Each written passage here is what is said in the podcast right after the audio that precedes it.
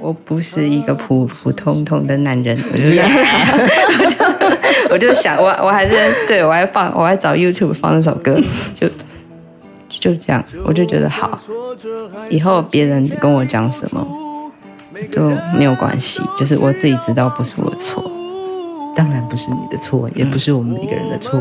前阵子也回想，就是我二零一七年那个复发，会不会其实就是。就是，其实是要我人生转弯的。能力越强，背负越重的责任。最后一里路，让我们一起完成。超人医师加油站，大家一起来说赞，加拜加拜，加拜加拜。我是柴油小姐阿南，我是中医静，中医，中医一静，你好，你好。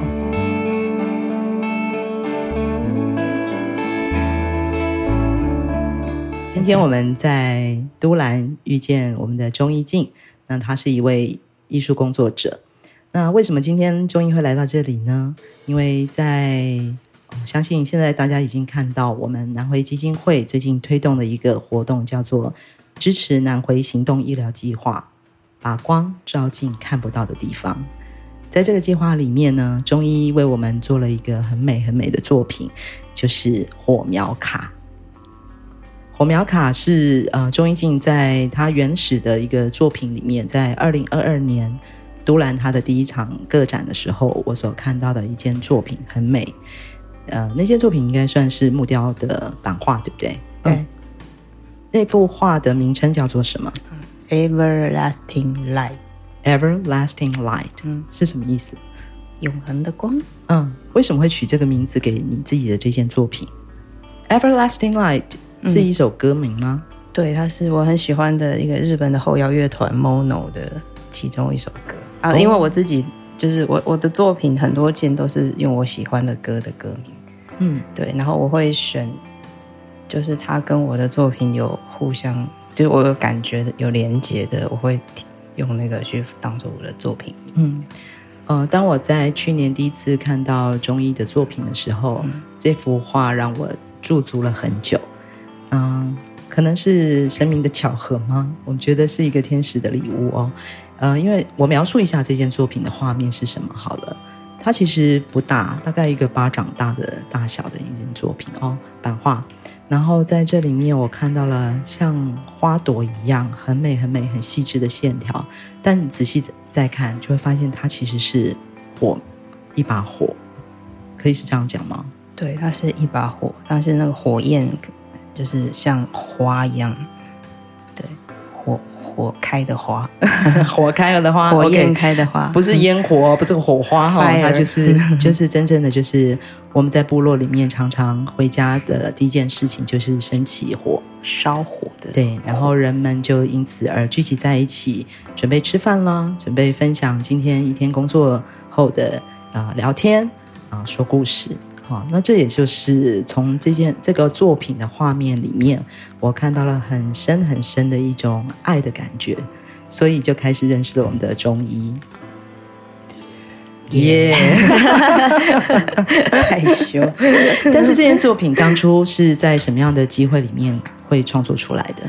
这件作品是我，嗯，我有一段时间很常去一个部落，它在屏东三地门乡。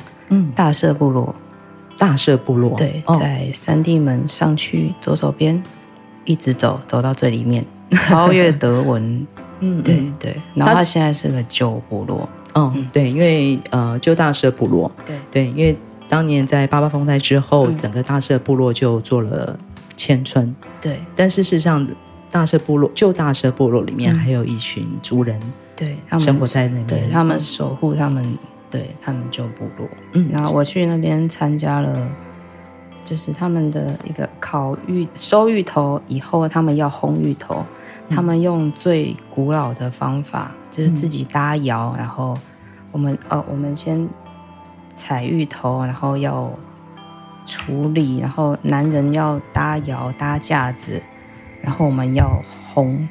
嗯，对，烘芋头，烘芋头，嗯，这是台湾族的那个美食哦。对，烘完要摇，就是我参加的那个仪式。然后那个是芋头要烘一整个晚上，嗯，一天还是一天一夜？反正我们是晚上，然后有呃，就是里面最有分量的五屋，他要进行点火的，嗯、就是他要去点那把火。嗯，对，准备烤芋头的这把火，对，准备烘芋头的那把火。嗯，那就是我们会，就是部落一定会先祷告嘛。嗯。为大家围一圈祷告。那祷告完，他点火之前，他说了一句话。嗯，他说：“嗯，愿我手上这把火能开成美丽的花，嗯，照亮在场每一个人。”当然，他那时候说的是族语，他们有翻译给我们听。那我那时候就马上就是有被被打到，我就嗯觉得我我回来要把这个刻出来，把这一句这么美这么美的这么美的话，对，嗯，对，刻出来。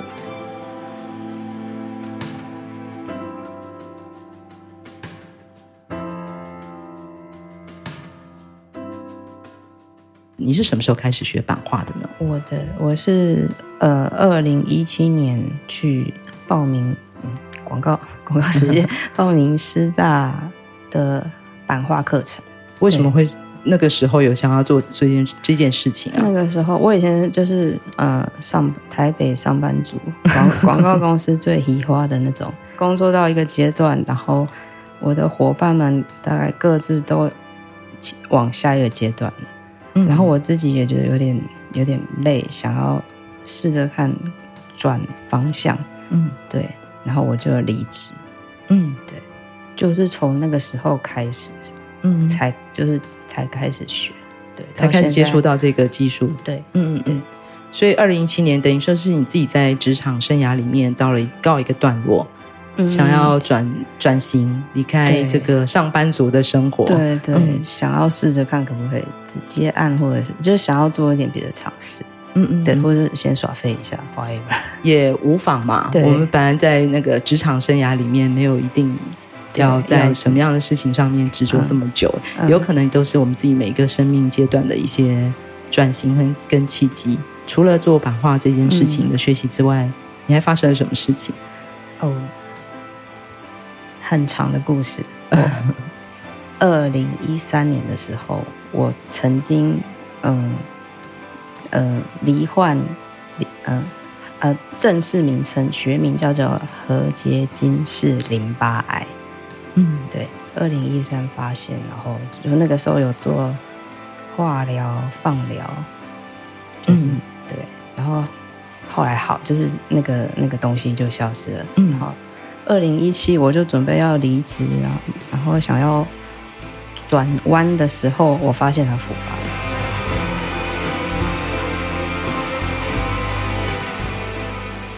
还好这个淋巴癌没有严重到他会立即侵犯，就是让我立刻有立刻的危险。嗯，所以我就是反正能拖就拖。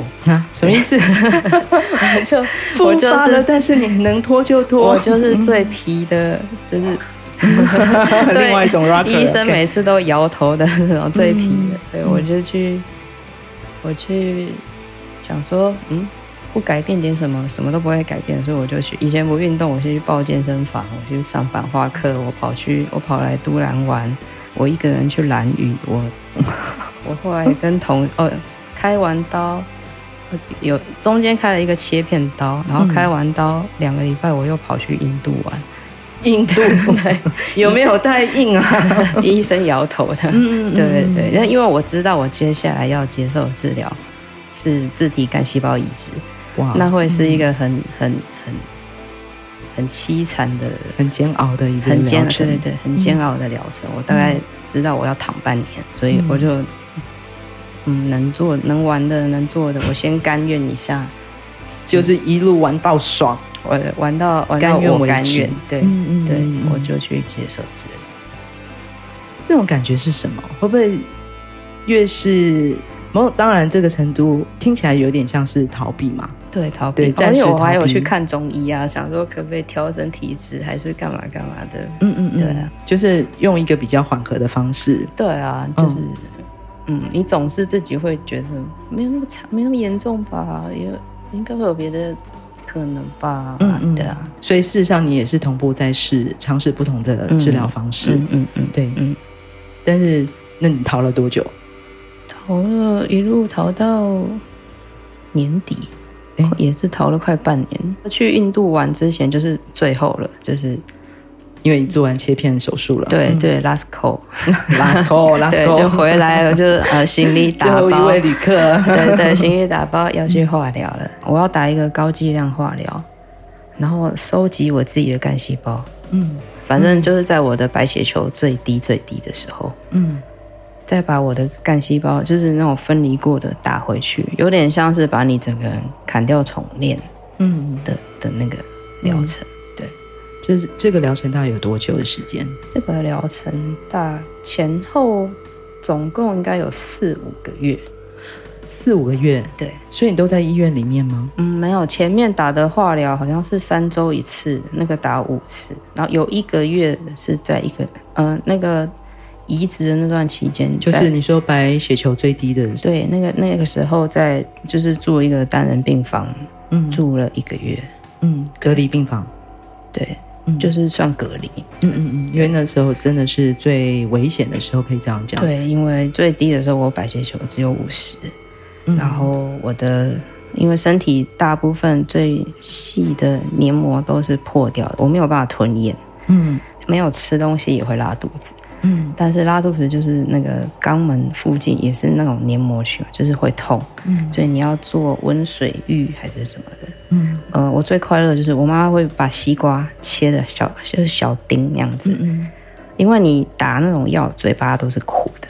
嗯，对，然后你可以吃到那种甜甜凉凉的东西，就会觉得很幸福。嗯，我大概吃三颗我就吃不下，有时候吃完还会吐。嗯，但是那个就是每天很开心的时候。嗯，对，真的很辛苦哦。嗯嗯嗯。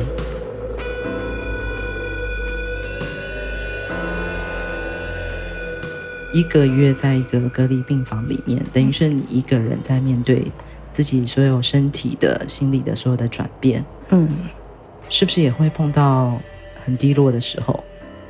那个时候。绝对是低落的，但是我觉得就是那个治疗期有点，我那个治疗期有点像是我必须要把我的感官、我的感觉关掉，嗯，我不要，因为最好是都不要有情绪。我进隔离地方，我问护理师的第一句话是有没有有没有那个睡觉药可以给我睡二十天，我醒来就好了。嗯，他们就说没有，没有这种 这么好的药，是不是？对对。对所以醒着的时候都在想什么呢？嗯，对着电视发呆。嗯，对啊，昏睡啊，想哦，想好吃的 除了西瓜丁之外，也在想其他好吃的东西。然后想想我在兰屿环岛，我想说我的肉身被捆绑在这里，但是我灵魂是自由的。Yes，我现在想去哪就去哪。嗯嗯嗯，对。所以那时候，所有的世界就是那个蓝雨的画面。对，蓝雨啊，都兰啊，嗯，想念的朋友啊。嗯，嗯，那四五个月之后，你当然我们体力慢慢在恢复当中嘛。对，嗯，对。那接下来你做了什么样的呃复健的行动啊？复健就就出院，大概就是慢慢要把体力养回来嘛，嗯，因为。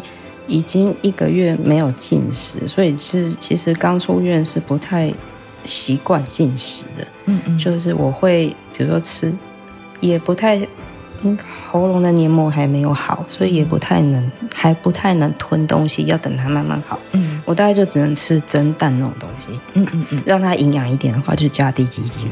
嗯嗯，对。但是那个进食的速度，因为就光是那一碗，我就要吃一天。一整天，一整天吃一碗蒸蛋，我两口我就吃不下。嗯嗯，对，嗯，所以所以常常我会觉得我可能我的能量消耗的速度，我吃的东西根本追不上。嗯，慢慢慢慢就有体力了，慢慢我觉得我可以行动了，然后就开始去运动。哇！你就选择去运动了，因为你刚刚有讲你去报名健身房嘛，在之前，对，对，对，就是先从瑜和缓的瑜伽课开始啊，嗯、习惯自己可以活动，然后慢慢的有力气，然后就再去上飞轮课啊。哇塞！因为我不想要自己是病人的状态，我觉得我还很想玩。对，我就就是爱爱睡够爱生，哦，就爱玩爱漂亮。嗯嗯，对，我觉得我就好，我光是生，我已经三十七八岁，我光生病我就老了，我很不甘愿。所以你的生命的火花就是这样子，自我要求，自我要求又要玩又要美，对不对？对，再怎么样都是要自己最好的状态。对，所以就去健身房运动。对啊，持续的运动到现在吗？哦，对啊，像现在就我只要有空就会去。哇塞，一个有时间的话，我一个礼拜会去三四次。哇哦，对，那这是很厉害诶，持之以恒的运动习惯。因为习惯了，它会，你知道它会让你很舒服。嗯，然后它会让你有时候你心情不太好，你知道你去运动完就是那个多巴胺什么的出来，然后它你就会就会一个开心，所以。对的，他就是真的变成一个习惯。那他也可以带我去很多地方啊，我就可以有力气跟人家去爬山，去干嘛去干嘛。对，就是运动带来的好处都是给自己的，对，对不对？对啊，对啊，有多巴胺，然后有足够的体力，啊、然后继续玩下去，然后让自己恢复美丽。对。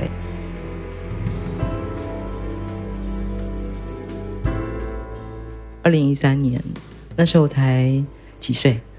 三十二吧。嗯嗯，三十二岁左右，刚过完三十二生日的样子。哦，那你是怎么样发现的？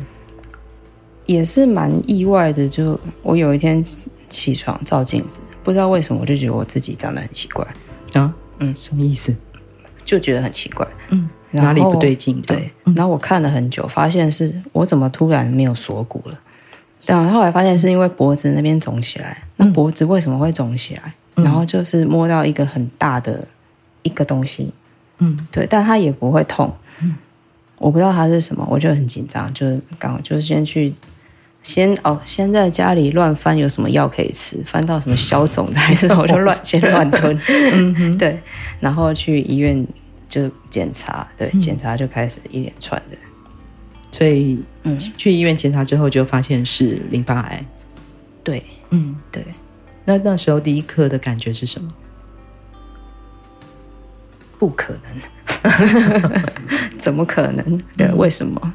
对，为什么是我？对，对。后来你是怎么慢慢接受这件事情，然后开始接受治疗？那因为一开始就其实对这个病也不了解，你就是你大概也只能乱 Google，但是医没有医生可以跟你讲绝对的答案，就是他们都说医学没有绝对。嗯，所以他不会给你一个，你就是嗯、呃，比如说绝对的确正确的原因是什么？嗯，然后会怎样？会怎样？嗯、就是对，就是但是但是因为这个病它有固定的疗程，嗯，是健保可以给付的固定疗程。第一次。第一次发现你可以做什么治疗，第二次啊、呃、再来，如果再复发你可以做什么治疗，再复发你可以做什么治疗，嗯，就是就是听就呆呆的，就是听医生的话，对，嗯嗯。对。但我觉得台湾医疗就很棒，其实你听医生的话，和护理人员的照顾，其实其实是真的可以相信的，嗯，对，就是。交托在他们手上，对，就是信任，对，嗯，对。那时候就是打，嗯、我记得是八次的化疗和几次二十次吧的放疗，嗯，对。对于我们这个又爱美又爱玩的 漂亮的女孩，那时候身体上的痛苦之外，应该也会有一些变化。对啊，嗯、因为就会会掉头发嘛，嗯，对啊，然后会胖。嗯，会没有精神，但我那时候就是也也在上班，我我也没有离职、嗯、啊。你还在工作、哦？对，我在工作。我我觉得我好像有一种好命，是我很容易被照顾。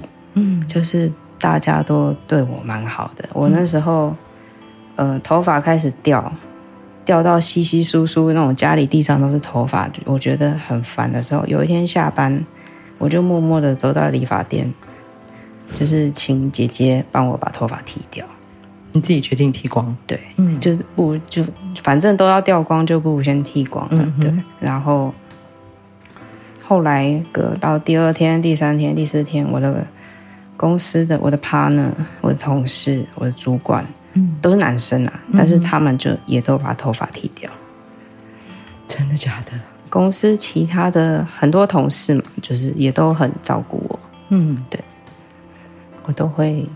就是我对我真的很受照顾了。我觉得那也是一段很觉得自己其实很是很幸福的一段时间，深深的感受到被爱，对，被支持着，对，嗯，对，这这个支持的力量应该蛮强大的，嗯，很强，非常强大。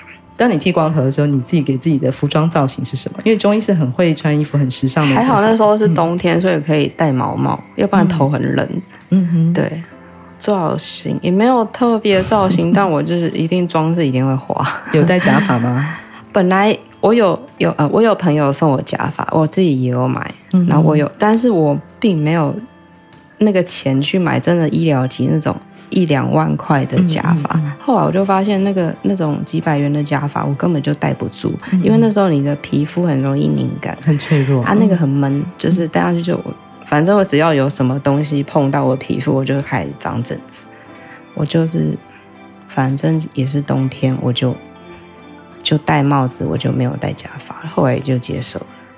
有时候觉得自己蛮帅的.帽子啊，然后大耳环，哇哦，对，嗯，听起来就是很帅、嗯，很有个性的一个样子。因为就是不想要像病人，对、嗯、对。然后你的同事们一个一个光头大帅哥，对，一个一个光头大帅哥，就同进同出、嗯，跟你在一起，对。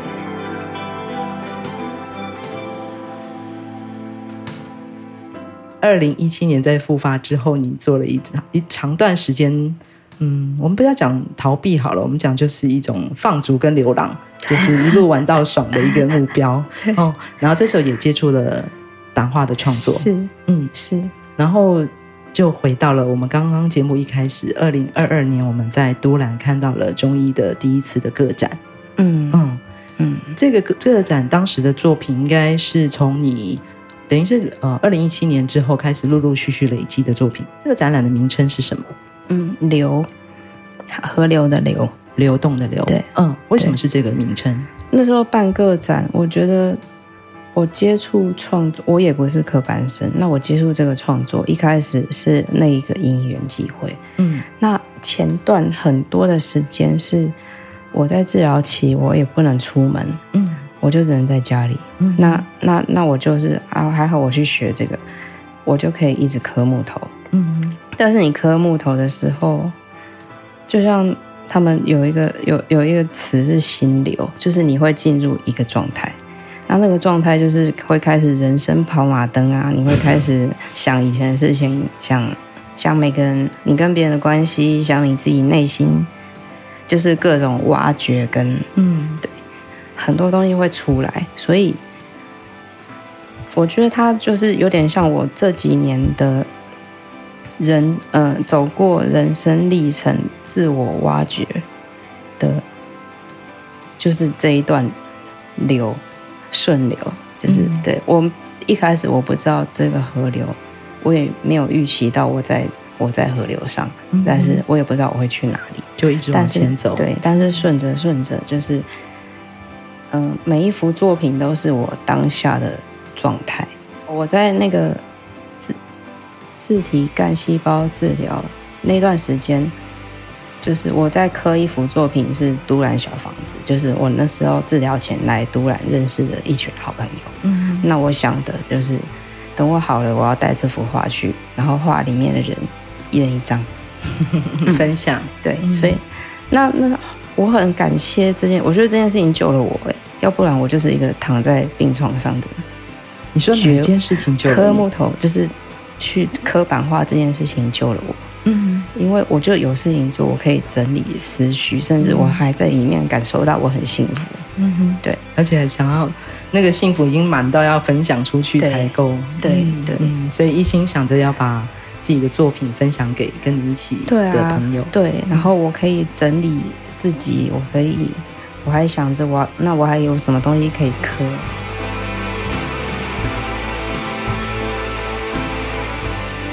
在流这个展览里面，有很多不同的故事，我相信都是中医刚刚所分享的，就是在他生命的旅程里面很重要、很重要的人物或是故事。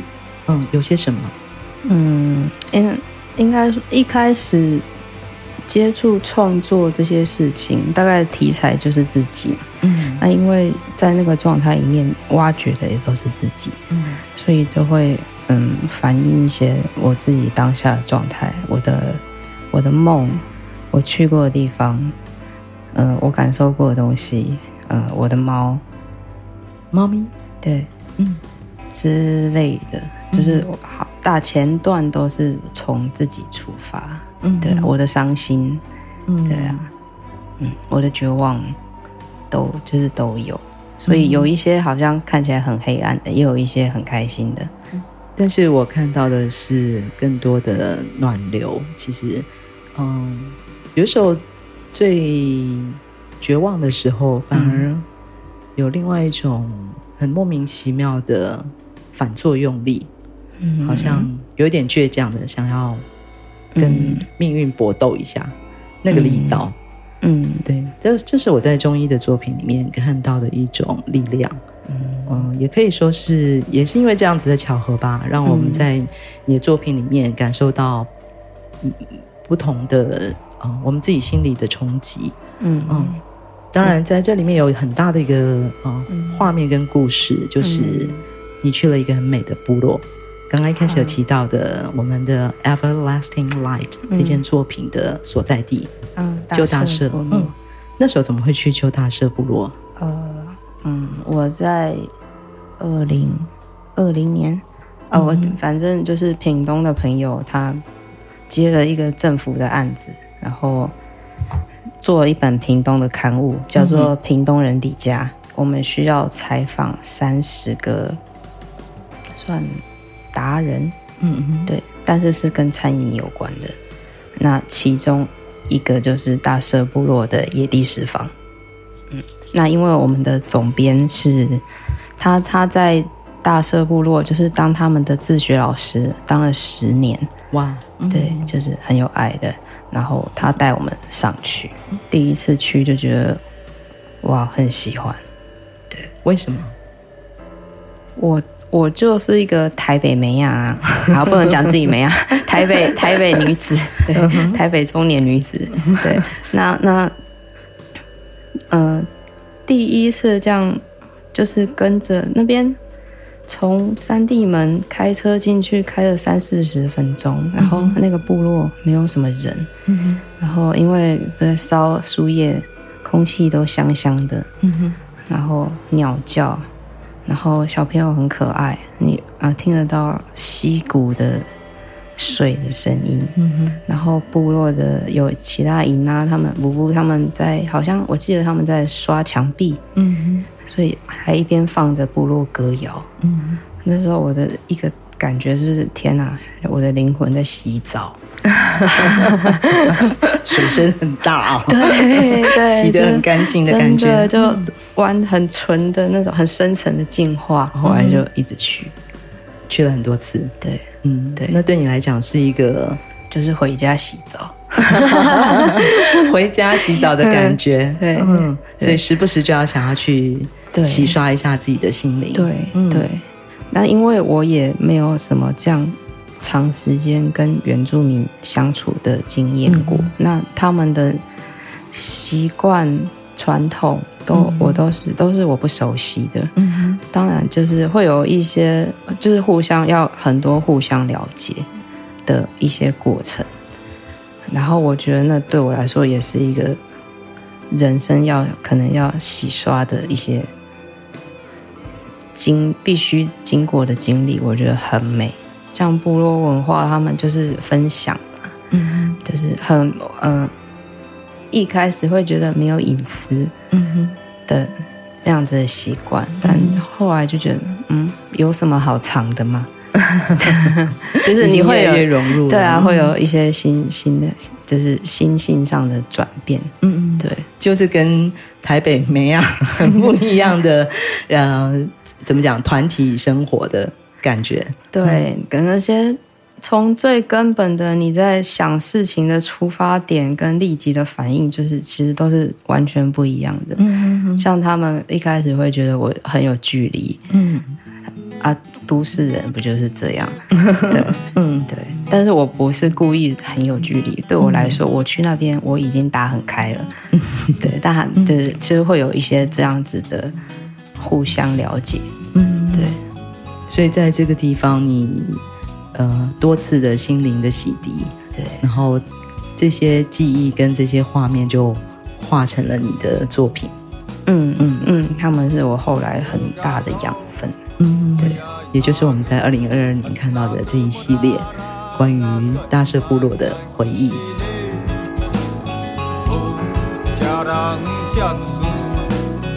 我后来反复又复发了很多次，我也有后来有在做过标靶治疗，那个疗程好像我打了一年多的标靶。嗯，对，然后后来就是。反正那个肿瘤就是会消失，也会出来，但它也是有时候会忽大忽小，有时候会出来又不见。医生也觉得我的病例很特别，是哦，对，那我也就没有，我就更不乖的，就是有什么我就要立刻去治疗，我就就是还是维持我自己的步调这样。后来自己都会有感觉，就是比如说有什么事情情绪不好什么时候，我就会觉得啊，完蛋了。他又要来了，自己会有感觉，好像是一个警告灯哈。对，但是你挡不住。嗯，对。嗯、但有一次我，我我问我的医生，就是为什么我会这样？因为他就说，哎，通常你这个病就是前面的标，前面的化疗，第一次化疗，第二次干细胞移植，大部分的人就是就好了。嗯，就是我我反复这样子复发，但是又。又看我这样活得好好的，还是美美的，对，然后到处去玩，就是很特别这样。我又问他为什么，然后有一次，有一次我的医生就说，嗯，可能就是基因突变吧。啊，基因突变？对。然后我听到他说，我就觉得好棒哦，我那我原谅我自己了，这不是我的错，也不是什么家族遗传，也不是，就是没有任何的错，他就是一个。可能就是一个意外的碰撞，出了什么 trouble，或或许他要带一些事情来给我，但是就没有那么责怪自己。然后，嗯、然后我就想到黎明的一首歌，他一首歌叫《DNA 出错》，然后我就我就哼着这首歌开心的回家。我不是一个普普通通的男人，我就 我就我就想，我我还是对我还放，我还找 YouTube 放那首歌，就。就这样，我就觉得好。以后别人跟我讲什么都没有关系，就是我自己知道不是我的错。当然不是你的错，嗯、也不是我们每个人的错。嗯嗯嗯，有时候很难说。对、啊，因为你的旅程里面这么的精彩，对，然后这么多不一样的风景，嗯，还有这么多的人在你身边。有时候也之前后。前阵子也回想，就是我二零一七年那个复发，会不会其实就是就是其实是要我人生转弯的？嗯，对啊，因为我觉得我后来的人生就是真的大转变，我就不是上班族，然后脱离上班族，我开始创作，然后因为创作跟接了别的工作，我有去机会去别的地方，我没有想过我这辈子会去的地方，认识那些人，然后。有那些经历，然后到现在的我，这些其实都是很美的事情。嗯、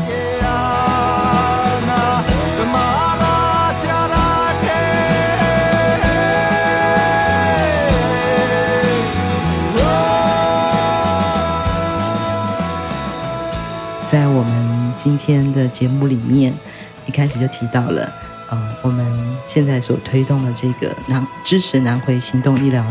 计划把光照进看不到的地方，我们这么美的一件作品火苗火苗卡，呃，火苗卡其实应该是刚刚一开始谈到的，就是这幅 Everlasting Light 的作品的转译到了另外一个形式的呈现，它是一个我们可以讲是纸雕吗？嗯，纸雕可以做成一个像灯罩的。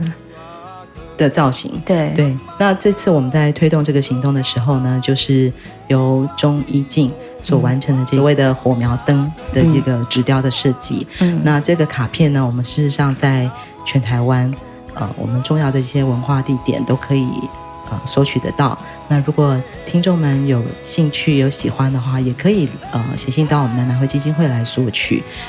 你完成了这盏火苗灯之后，你只要放在我们任何一个会发光的光源，尤其像我们的手机的手电筒哦，然后把灯罩放在上面，它就会变成一朵绽放的花朵。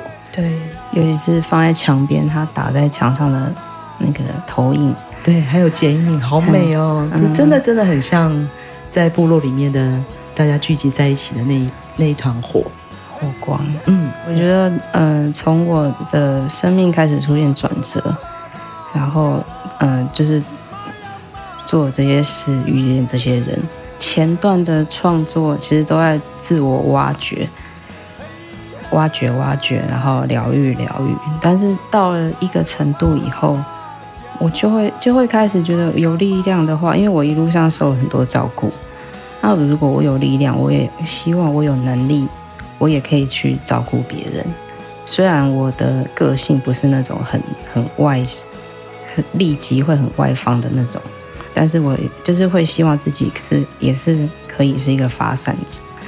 那我很高兴，就是柴油小姐的邀请，对她她一邀请我就很开心，因为我觉得哇天啊，我我那个时候我自己在在在大社听到福福讲那句话，然后所以我我磕了我磕了那个作品。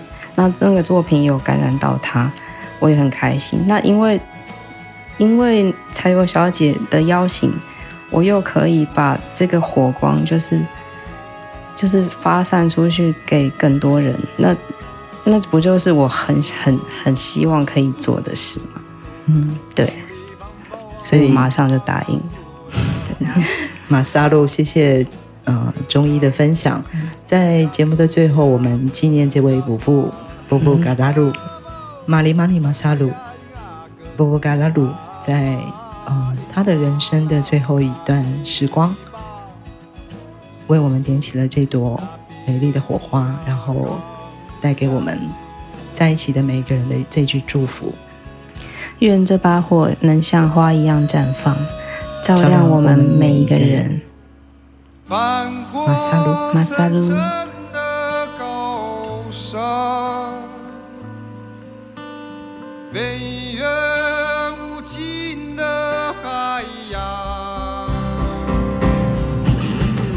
从屏东到台东这条南回公路上，有一间超人医师加油站，二十四小时不打烊。我们在这里与你一起分享公路上的故事。本节目是由医疗财团法人南回基金会制作，欢迎大家多多分享，以及在我们的节目下留言。我们下周见。